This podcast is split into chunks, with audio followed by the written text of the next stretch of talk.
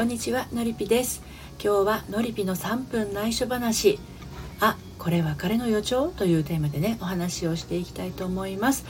改めましてこんにちは。30代からの大人女子へ正しい恋愛の悩み方を伝える恋愛の改革セラピストをしています。はい。で今日の内容はですねまああこれ別れの予兆？というテーマではあるんですけれど以前ですねえー、っとトリルさんというサイトで、えー、別れが近づいている証拠マンネリカップルに訪れる危険な予兆というあのコラムがあったんですけれど、まあ、そちらに沿ってちょっと私の思うところも合わせてお話をしていこうかなと思ってます。まあね、どんなに仲のいいカップルでも時間の経過とともにある程度関係性は変化してくるものっていうふうにあのこのコラムの方でもね書かれているんですけれども、まあ、でもこういうサインが見られたらあの関係の修復をね図った方がいいんじゃないの？っていうことで、まあ、いくつかあの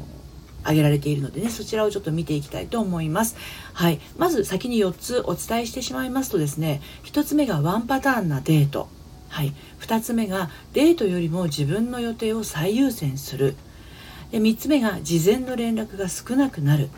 そして4つ目が喧嘩もしなくなる。っていうことなんですね。まあ、ちょっとこれはあの倦怠期に突入した、えー、結婚生活にも近いところはあるんですけれどもちょっとだけあの見ていきたいと思います。あこちらのですね、えーと、コラムの内容についてはリンクをね貼ってありますので概要欄の方から見てみてください。でワンパターンなデートなんですけど、ね、付き合い始めた頃っていうのはもういろんなところに連れてってくれたりとかあの彼女の方もこっちに行きたいっていう風に何て言うのかな楽しみにしながら会うっていうことこと多いと思うんだけどなんかこうルーティン化してしまっているっていうようなそれがまあワンパターンのデートにつながってるっていう時はですね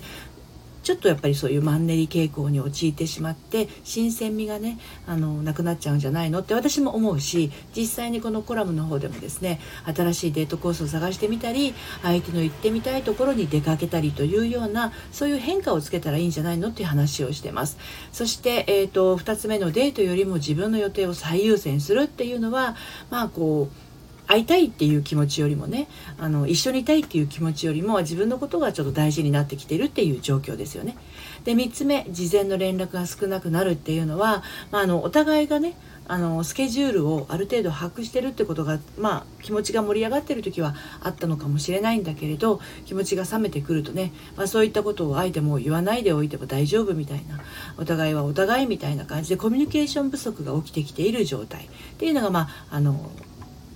連絡のね少なくなるっていうところですね。はい。それから4つ目に、えー、喧嘩もしなくなるっていうのがあります。これはですね離婚間近のカップルっていうかご夫婦も割とそういうところがあるんですけどもはや喧嘩にすらならないっていうとこれはね相当別れが近いっていうのは確かに私もそう思います。好きの反対は無関心ってこのコラムにも書いてあるんですけど本当にね何をされても興味や関心を持てなくなったら本当に関係性を修復するっていうのも難しくなってくるということでまあ、今回はこの「別れの予兆」という